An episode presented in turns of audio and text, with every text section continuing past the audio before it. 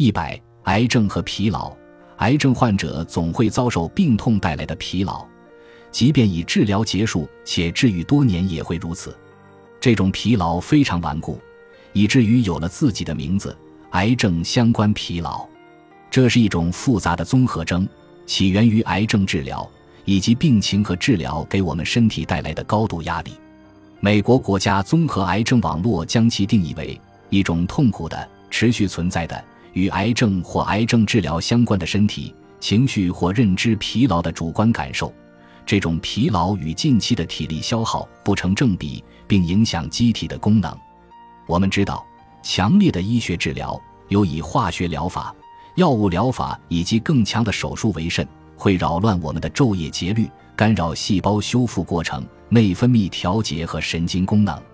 一旦生物系统受到干扰，我们就会感到疼痛、失眠。潮热等，所有这些都会让熟睡变得遥不可及。事实上，癌症相关疲劳的患者炎症标志物水平升高，这会让他们感到更加疲劳，睡眠质量更差。当睡眠已经变成身体的负担，我们应该怎么办？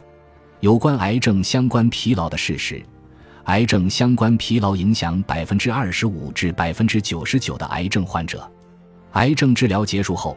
癌症相关疲劳仍可能存在五年甚至更长时间。癌症相关疲劳不会因为休息而得到缓解。癌症相关疲劳在治疗期间及之后都会影响生活质量。癌症相关疲劳与癌症复发有关，降低总体生存率。本集播放完毕，感谢您的收听，喜欢请订阅加关注，主页有更多精彩内容。